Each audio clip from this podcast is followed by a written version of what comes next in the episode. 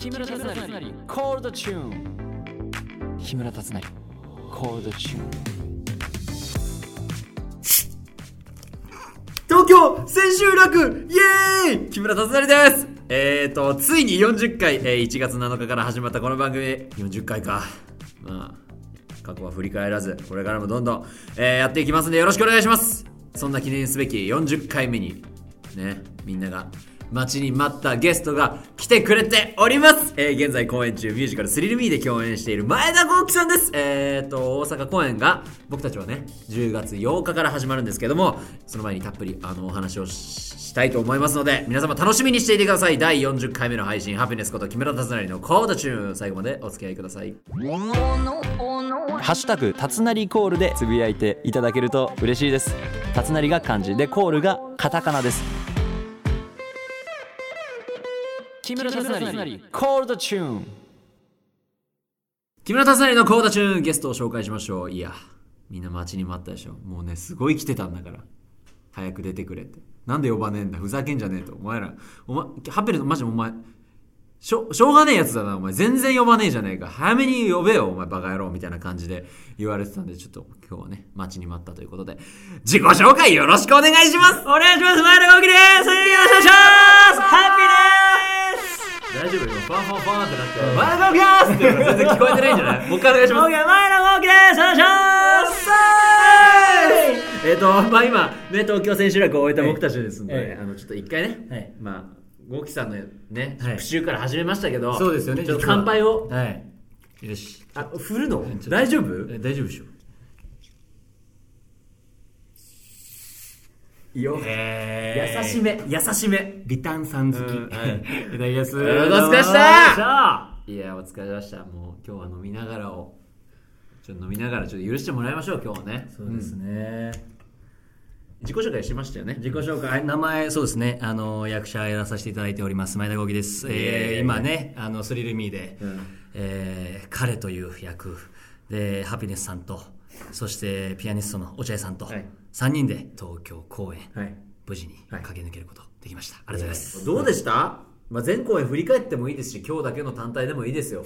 いまあ、今日だけの単体で言うとなんかボイスチェックっていうね一番最初に、うん。まあ、ちょっと早めに入ってあボーカルチェックね。あボーカルチェックね、それをやるときになんかあんまり実感なくて、で今終わったらすんげえ実感出てきて、なんならそのボーカルチェックの時あと5公演ぐらいいけるかなぐらいのモチベーションではい。はい。もうもうくっそ疲れました。け この対照的な2人で始まりましたね。でも興奮冷めやらぬ中、あのこのラジオを撮った方がいいんじゃないかということで、はい。急遽そうですね。しておりますけども。終わってだってもうまだ？30分とか？それぐらいじゃないですか。ですね全然ね、ハピネスさんあれですね。でも一番最初の自己紹介聞いて、はい。僕もうん。ちゃんとうん。高音でうん。ハピネスさんにテンション合わせて、うん。これはバリバリの盛り上がる回にしなきゃいけねえんじゃねえかなって今思ってるんですけど。全然あのもういいですよ全然。ゆっくり喋ってもハピネス あの本当ねあの、はい。お客様もね、はい。リスナーのことギャルって呼んでるんですけどリスナーのことギャルって呼んでるの？ギャルたちは、まあ今ギャルサーなんだじゃあこのチームは、まあほぼね。あそうなんだ。だからこのギャルたちは、僕がこの今東京公演終わ終わりたててくたくたで喋っても絶対許してくれると思います、ええあったかいギャルさんだ、だからゴキ君も別にローの感じで言っても全然構いませんし。あ本当ですか？わわざわざ本当に、むなんか無理にこううん。上げて喋んなくても全然構いませんので、よっしゃ。じゃあついてきてもらっていいですか？OK 任せろ。いっちゃうぜはい、さて、えー今回の作品のストーリーを改めてご説明しますね、えー34年前私が彼と共に起こした犯罪史上に残る残忍な誘拐殺人事件、えー動機はスリルを味わいたかったから。だがそれが真実の全てではなく会話を通じてやがて明らかになる本当の動機そして隠された真実とは？これどう思いました？1920年に、ね。えーとアメリカで実際に起きた事件という、ん。えーその事件をモチーフに描かれた作品ですけども、うん。最初この作品を、まあ、台本で読んだでもいいですし、えー、と感激したでもいいですし感激したってそう感激してて、ね言ってまいやでその時多分、感激後にその実話を元にみたいな話を聞いて、だからなんかそのその時はまさかね自分がこの作品に。携わるともう分かってなかったし、なんかそのそもそもなんて言うんだろうな、まあ、やっぱりその解読にすごい時間がかかるじゃないですか、うん。でもうん。話としてうん。客観的に見たらん。すごく入ってくる内容なんだけど、うん。なんか見てた印象と台本を開いた時の印象がまるで違っててなんかこんなにそれこそ、まあ、心理戦だったりとか、その言葉の一つ一つ、ん。いや僕ねすごい好きなこれね本当はね、うん。言いたくないというか、うん。気づいた人だけでいいなっていうクライマックスのすっごい好きな言葉遊びというか、うん。もうこれスリルミーでこれ23回見たらまあちょっと気づくかなぐらいのうん。好きなところがあって、教えてください。一人称私は僕じゃないですか、はい。彼は、俺。うん。で、えー私のことを呼ぶ時お前、うん。まあ、レイもありますけど、で私が彼のことを呼ぶ時は君、うん。これが一回だけ逆転するんですよね。この一人称というか代名詞というかそうですね。これがね俺は一番最後にめちゃめちゃ掴まれて変な話感激した時は気づいてなくて。おだからそういうところがめちゃめちゃ散りばめられてる作品なんだろうなっていうところのなんかなんだろう。一番最後にんおしゃれなことが待ってて、ん。すげえ楽しい作品になりそうだなって思いました。それを感激した時は知らないです、ままさかまさかこの作品に自分が出るとは思ってなかったってこと？もちろんです思ってないし。えそれはなんかなんだろもともと多分感激した時は僕はミュージカルはん見ることで味わうその自分のしそうやってない時。あ。知らないそのなんて言うんだろう。一つの演技のパフォーマンスっていうか、まあその表現の仕方のジャンルなんだって思って、自分がまさかそのミュージカルっていうジャンルっていうところにん。携わることができる感覚でもなかったから、うん。めちゃめちゃ客観的に普通に見てたっていうかちなみに誰の回見たんですか？え俺はだから松下洸平君多分柿澤さんのやつ見てて。素晴らしいですね。ね。はい。いやいや僕ねあのー見たことなかったんですけど、うんうん。なんかミュージカルやってる上でうんはい。やっとかなきゃいけない作品として過去にインタビューとかで名前挙げてたことあったんですよ。あそうなんだ。これやっとかなきゃいけないんだろうな、うんうんうん。まあ、自分のそのお芝居のスタイルもそうだし、はいはいはい。うん、この作品に出会っとかなきゃいけないんだろうなっていうので、うんうんうん。前から言ってて、うん。でなんかい言えば言うほどなんかどんどん自分の首絞めてった感はあったんですけどあそうなんだ。でもまあこうしてねこの作品に出れて、はい。まあ、浄化されたっちゃされてるんですけど、うんうんあんまりそのインタビューでこれから言わないようにしようっていうく自分の首絞めるから。う んなるほっていう自分のね、はい。ちょっと反省点もあるんですけど、俺あとちょっとハピネスさんうん。の木村達成うんめちゃめちゃ可愛いのギャルたちは分かってます？どういうことです？どういうこと？どういうこと？あのちょっとハピネスさ入れるかんもしれないからねハピネスさん始まるねそのラジオ始めますって言ってめちゃめちゃスイッチ入れる感じの仕事のこの職人な雰囲気伝わってます皆さん。やめてよ。めめちゃめちゃナチュラルでやってると思ういやいやいや本当に。これこのね多分ね言わないんですよ。木村達成さんは。うん。あのこういうところこういう純粋な実はいやおい俺はもう全然何も考えてないしフラットですよって言いつつこの心の温かさ、届いてるあげ。そうね。まあねまあそれで離れていく人はもう別に僕は追わないですよ。え俺今そんなこと言ってた？そんな今悪いこと言おうとしてた今俺。たちがなんか立つなりなんかちょっと冷たいなとか。いやいや川でしょ川。追わないですよ僕は。川ってなってびっくりしたもん俺だから。最初のなんかあれ一番最初の。そうなんですよ「つなりです」って言った時にうわハッピーネスなんか結局自分がどんだけ疲弊してても最後まで誰かを楽しませたい生き物なんだなって思いますエンターテイメントに生きてるな、エンターテイナー。おい。エンターテイナーじゃん。そうですよ。生粋の。うん。生粋のエンターテイナー。生粋エンターテイナーだ。やばいやばいなんかもうなんか台本に目を下ろすと目がとろーってしてくる。んだけど俺じゃあどんどんいきますよ。お願いします。なんか、はい。この間、はい。あのはいゲストに落合さん来てくださったんですけどまあその時に僕いろいろお話しさせていただいたんですけど、ゴッキさんは、うん。落合さんとなんかこういうお話ししたとかこういう自分の彼の役の突き詰め方とかっていうのもお話しして自分のこう曲をなんだろうな作っていったりとかっていうのはあったんですか？いやまあでもそれはそうですね。落合さんもそうですし、うん。あとはまあ和美さんというか、うんその音歌唱指導のね。そうですね。歌唱指導の和美さんと、まあそうですね。その自分が結局その僕はちょっと不安だったから、うん。だからちょっとこう達成君に早く始めさせてもらってて、うん。でその時に自分のまあ考えというか、でそこをその音楽的に、うん。そのもう少しこう出すやり方、うん。その出してる気持ちは分かるそのやり方として組み立ては分かるんだけど、もう少しこのなんていうの足し算というか、多分そこはまあ僕がやっぱあのミュージカルが、まあ「ロミオジュリエット」っていうところからの2本目なんで、ん。だからまあそういったところをすごく教えていただきましたね。なんかオッチーさんなんかなんかオッチーさんってマジでホットミルクティーみたいじゃない？なんか。暖かいですね。あったかいしなんかあの五臓六腑に染み渡るような。シミはなんか本当に、うん、そうそそう骨に直ホットミルクみたいな、和美さんも和美さんでちょっとサディスティックなところああちょっとたたまにアクエリみたいなはい。ね、うん、これ商品名言って大丈夫なんですか、ええ。このラジオあ大丈夫。ちょっと無知でプチって叩くような感じもあれば基本ね急に優しいことそうそうそういちごジュースみたいなじ感じの雰囲気なんだけど、たまにアクエリをね挟んでねなんか僕こんなこと言ったらすごく、あのー偏見偏見というかちょっとあれ,、あれになっちゃうかもしれないけどなんか、はい。まあ、僕先ほどもおっしゃったようにそのあんまりこう自分やってますみたいな感じ出さないようなタイプで知ってる。そこが可愛いところね。自宅がっつりうん。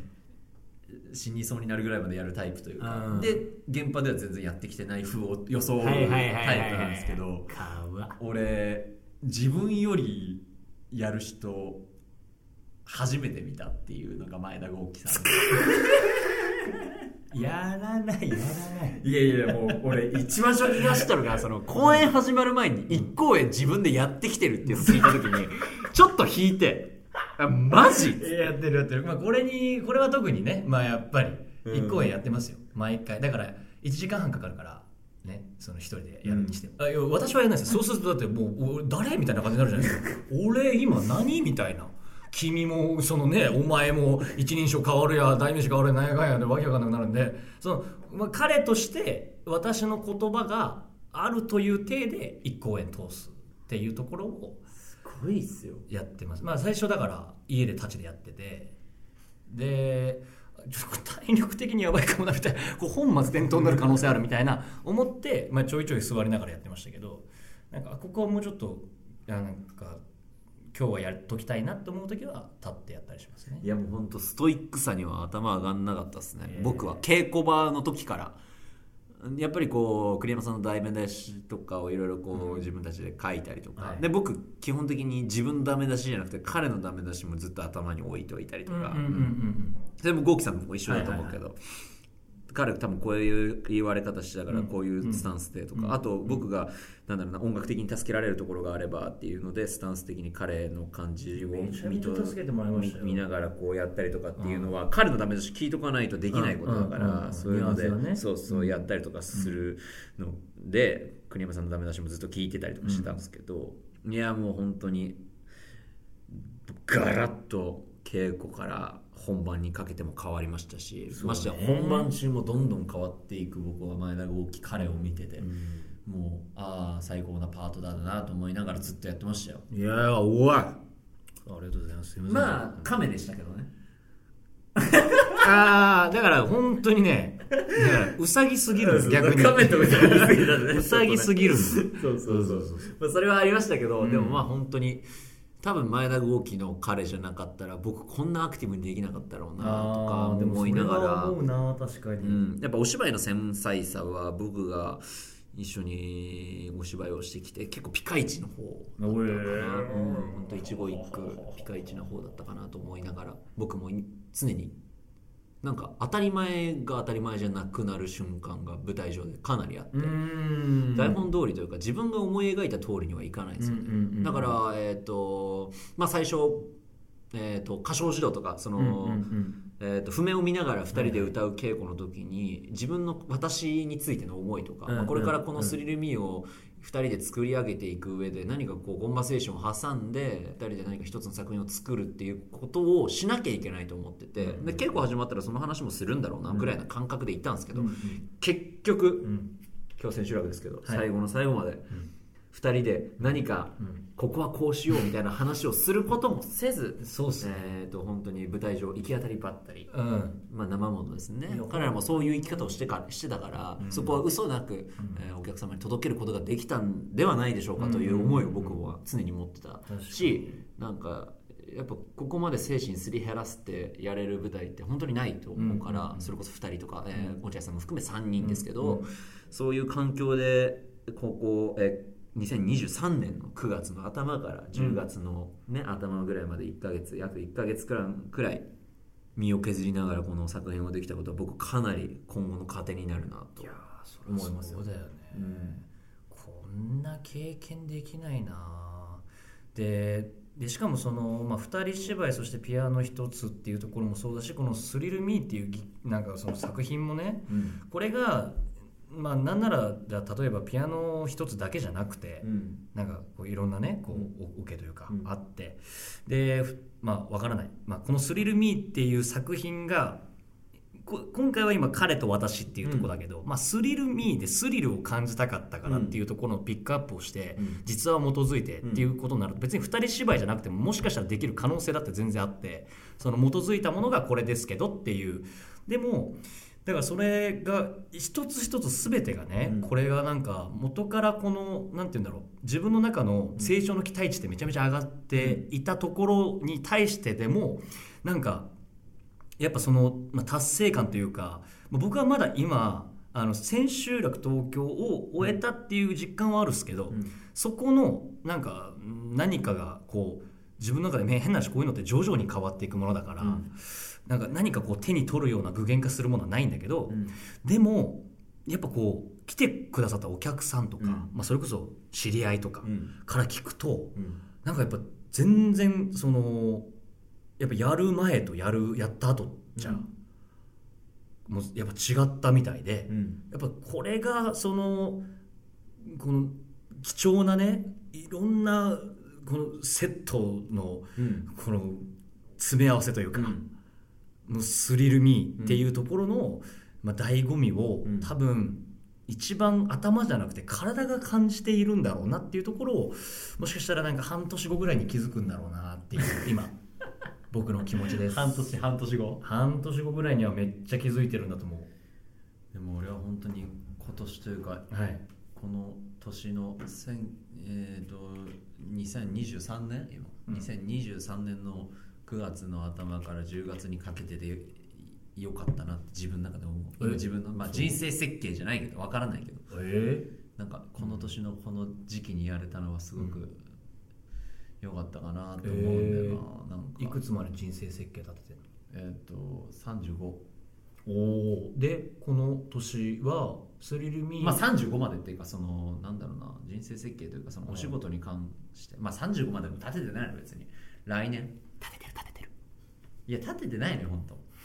でもまあなんかそうなった時にこの作品をやれてとか、まあ、まだ大阪も残ってますけど、うん。とりあえずなんか東京公演というか何をやりたかったとかも別にないけど、うん。この「スリル・ミー」を通してじ何を表現この作品をお客さんにどう届けたかったっていうのも別に今言語化しろって言ったらすごく難しい話で、まあね。一挙手一投足をやっぱ見ていただいたお客さんに感じ取っていただきたいし、まあ、それに対してすごくこういろんなものを付け足して、うん。まあ、ここはこういうお芝居だったんだよっていうつもりも特にないんで、うんうんあれなんですけど、まあだからこそ続いているみたいなところもあるしね、うん。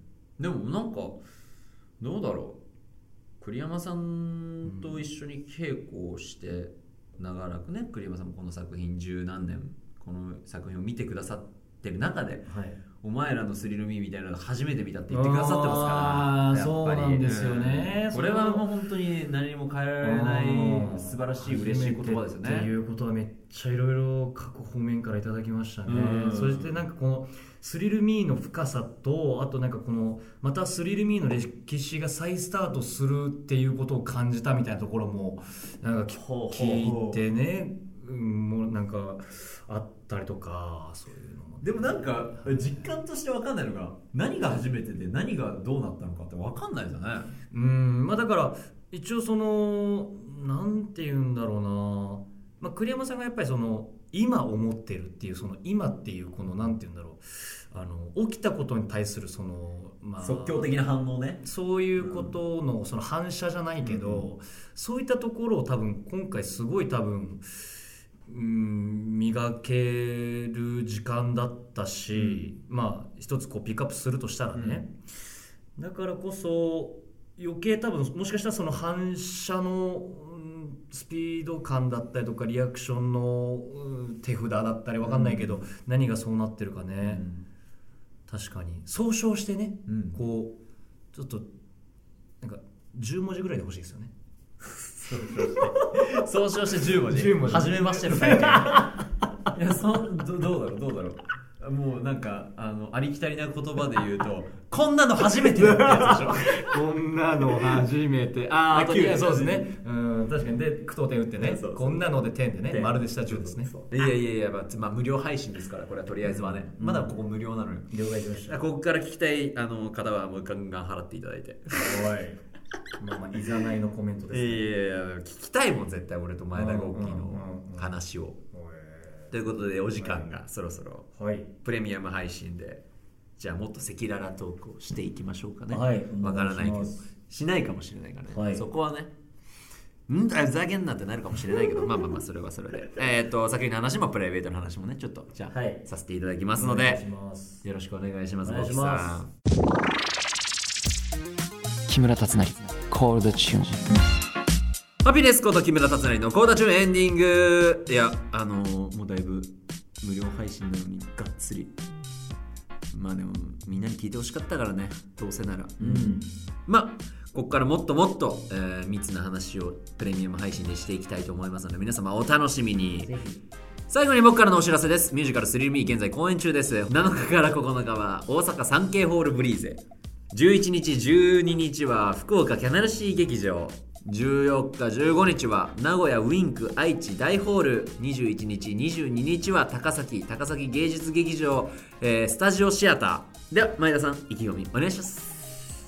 そうですね。僕でもこんなにこういくつも回らせてもらうことが初めてですしで、まあ、東京公演も、まあ、ほぼ毎日、まあ、公演してたわけじゃないですか、まあ、そういう経験もあんまりなかったんでなんかちょっとまたもしかしたらこう真新しい、うん、東京とは違う何かニュアンスがそういったところも楽しんでいただける常に進化できる2人そして3人になれたらいいなと思いますのでぜひぜひお楽しみに待っていてください。そうねなんか一回寝かせるととんでもない発想が生まれたりとかするいから、ね、やあると思ううん。まあもう付け足すとか即とかわからないけど、うん。この、えー東京公演が終わって大阪までの間空いてる数日間ね。そう数日間で自分たちの心境がどう変わるかっていうのも、うん。大阪見てくださる方々というか、まあ、東京も含めて見てる方は特に、えーどういうことになっているのかっていうのを自分たちの目で確認してみてください。よろしくお願いします。ではまた来週ここまでの相手はハピネスと前田豪輝でしたありがとうございました